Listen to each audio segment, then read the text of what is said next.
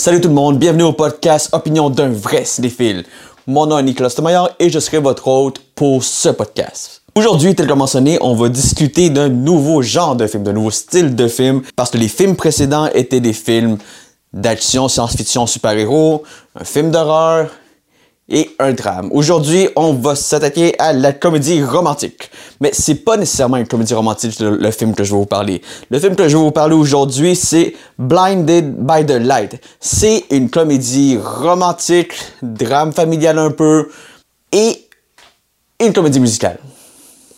C'est trois genres de films mélangés en un, mais c'est un excellent petit film. Avant de continuer, j'aimerais vous remercier d'écouter les épisodes.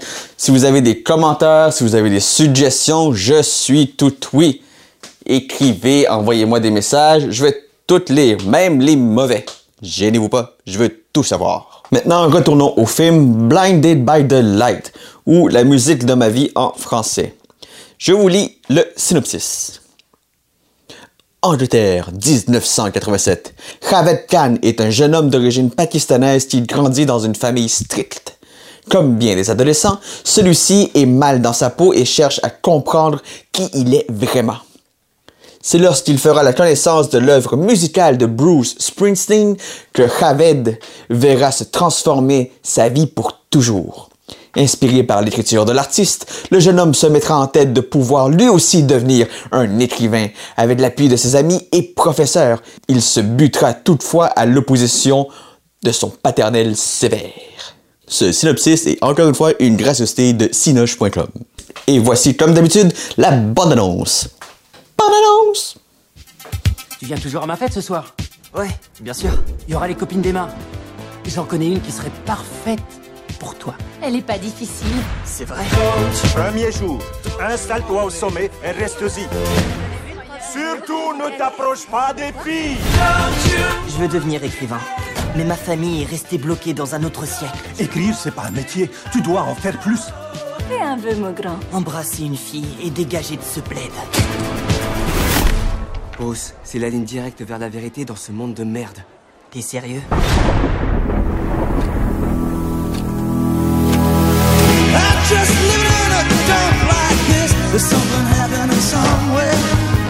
Écoute plutôt la musique de chez nous, sinon tu vas finir par te perdre et te détester.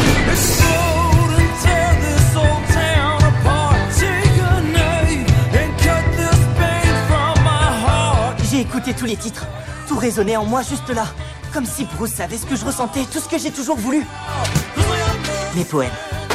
C'est pas des chefs-d'œuvre, mais c'est les miens.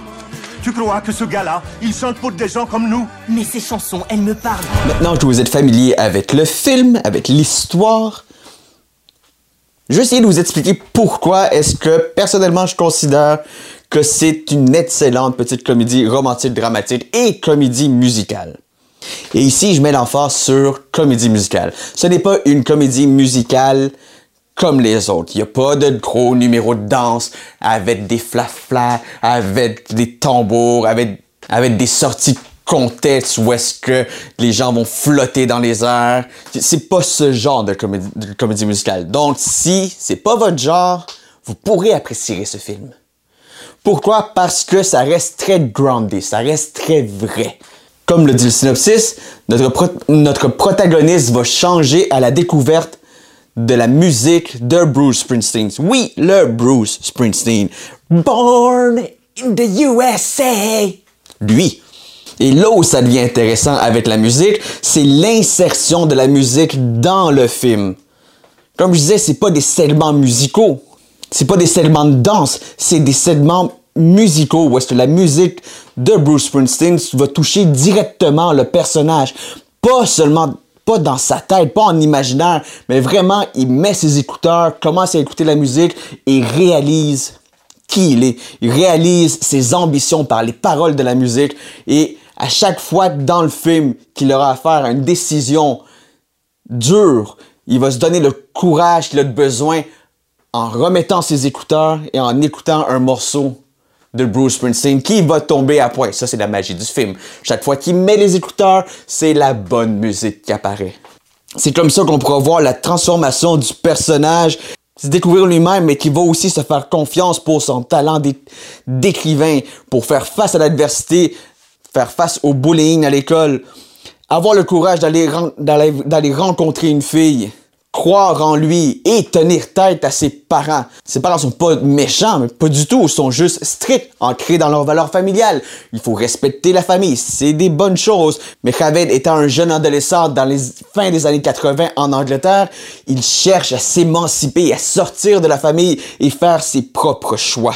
Pour ce qui est du reste du film, on a droit vraiment à un film qui, disons, va suivre la recette des comédies drames romantiques. Il va y avoir les moments de courage où le jeune homme va se revigorer à la musique de Bruce Springsteen. Il va aller faire face, il va faire face à ses parents, principalement à son père. Relation père-fils ici est très importante et très bien exploitée. Le sentiment du jeune homme de vouloir par lui-même devenir un homme, mais étant à chaque fois rabaissé un peu par le père pour lui rappeler les valeurs familiales et comment il doit se comporter, comment il doit être dans le film un, un bon Pakistanais et qu'il ne sera jamais un Anglais, même s'il est né en Angleterre. C'est par l'insertion de la musique de Bruce que le film se différencie. C'est par l'utilisation de la musique de Bruce Springsteen que le film, au lieu d'être une simple comédie romantique, comédie dramatique, devient vraiment un élément de surprise, un élément où, un élément ou une façon où le film parle plus directement aux spectateurs qui écoutent le film au lieu que ce soit seulement nous qui regardons d'un œil extérieur le film. Et le film, dans son approche, nous force, dans mon cas, à puiser dans mes souvenirs, à me rappeler quelle musique dans, dans certains moments de ma vie, et probablement dans la vôtre aussi, où il y a une musique, où il y a des paroles, où il y a un chanteur, où il y a un groupe qui vous a motivé, qui vous a aidé dans des situations difficiles. Et ce film-là particulièrement nous touche plus, énormément plus que ce qu'aurait fait une simple comédie dramatique. Comme je disais, il n'y a pas d'éléments, il n'y a pas de segment dans, c'est pas une vraie comédie musicale. Ce n'est pas The Greatest Showman. Ce n'est pas Chicago. Ce n'est pas West Side Story. Un excellent feel-good movie avec l'intelligence de nous toucher émotionnellement beaucoup plus que ce qu'aurait fait, je crois, une comédie musicale. Note personnelle, je suis pas un grand connaisseur de Bruce Springsteen. Ma chanson préférée de Bruce est Philadelphia, tirée du film Philadelphie avec Tom Hanks. J'adore cette chanson-là. Et finalement, je me suis rendu compte en écoutant le film que finalement, je connaissais la plupart de ses chansons sans le savoir. Bref, je viens de me découvrir un artiste à réécouter.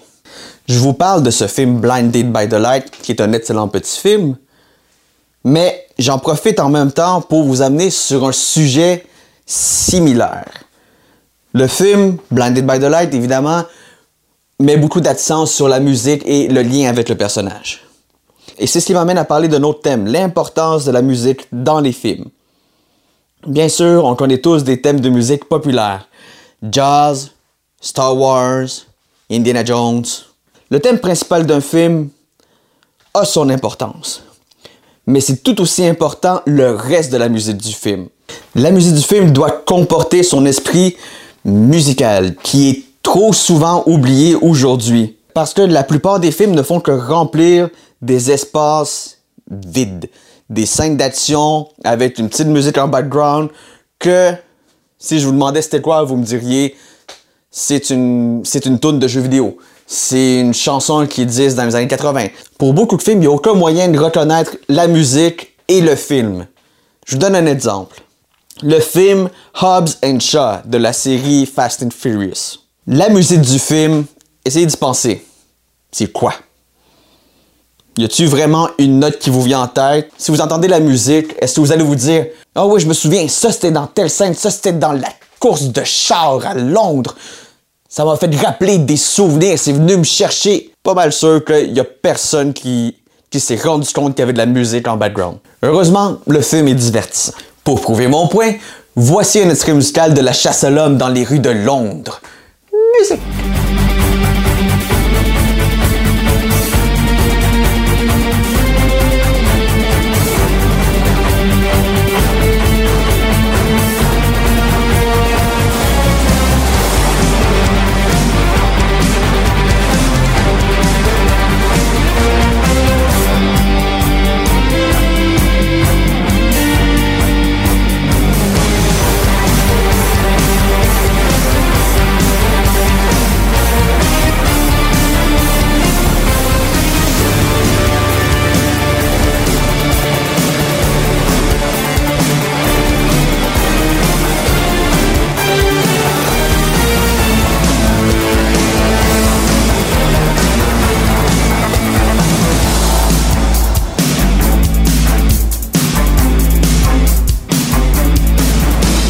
Vous allez peut-être vous dire, ben non, c'est pas si pire la musique.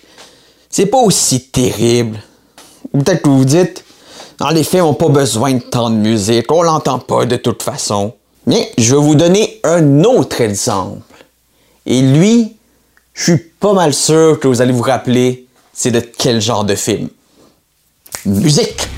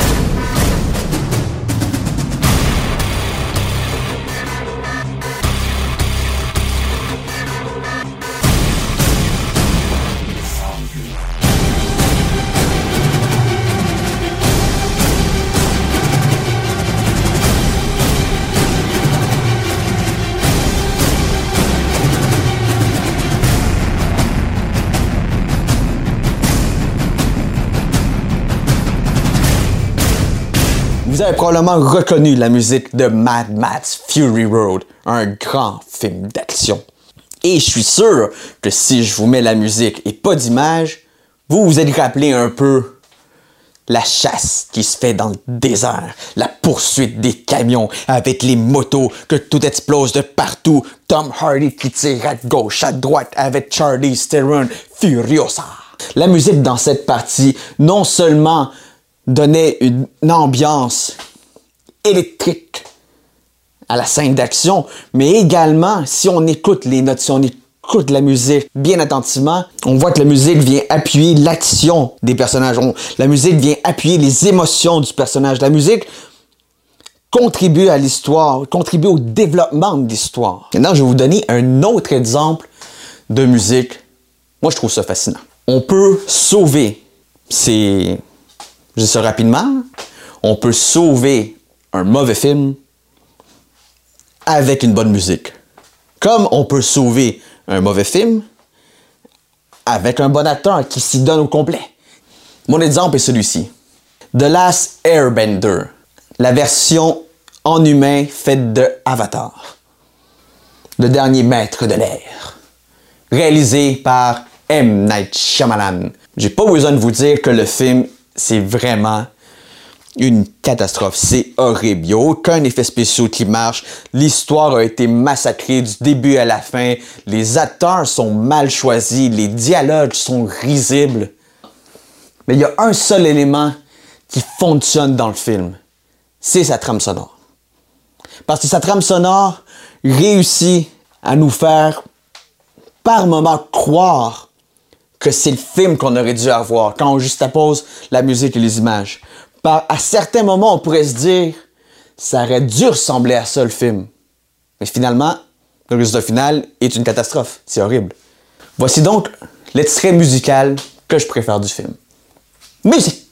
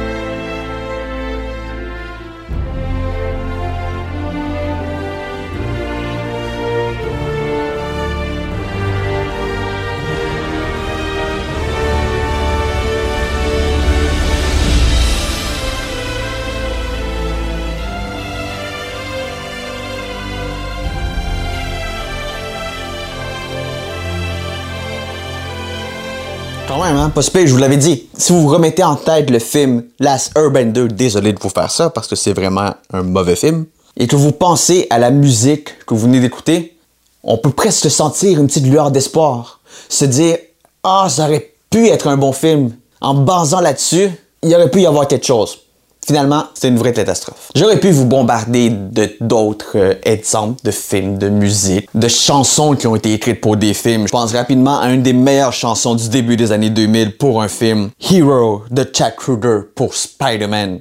And they say that a hero can save us. I'm not gonna stand here and wait. Ok, je vais arrêter. Lui, il fait mieux que moi. Musique!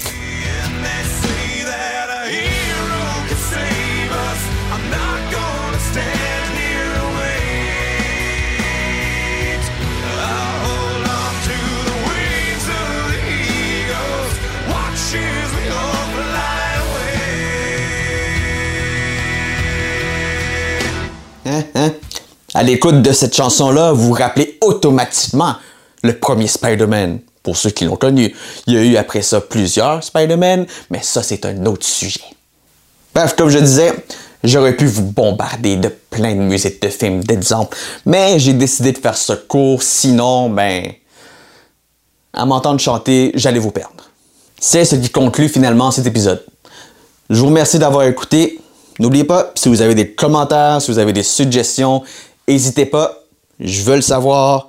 Je cherche toujours des moyens d'améliorer mon émission, de m'améliorer moi comme, animateur, de m'améliorer comme personne. Bref, allez-y. Lancez vos commentaires. Je suis prêt. Vous retrouverez le podcast sur toutes les plateformes dont iTunes, Google Play, Spotify. Mon nom est Nicolas Sotomayor. Merci beaucoup.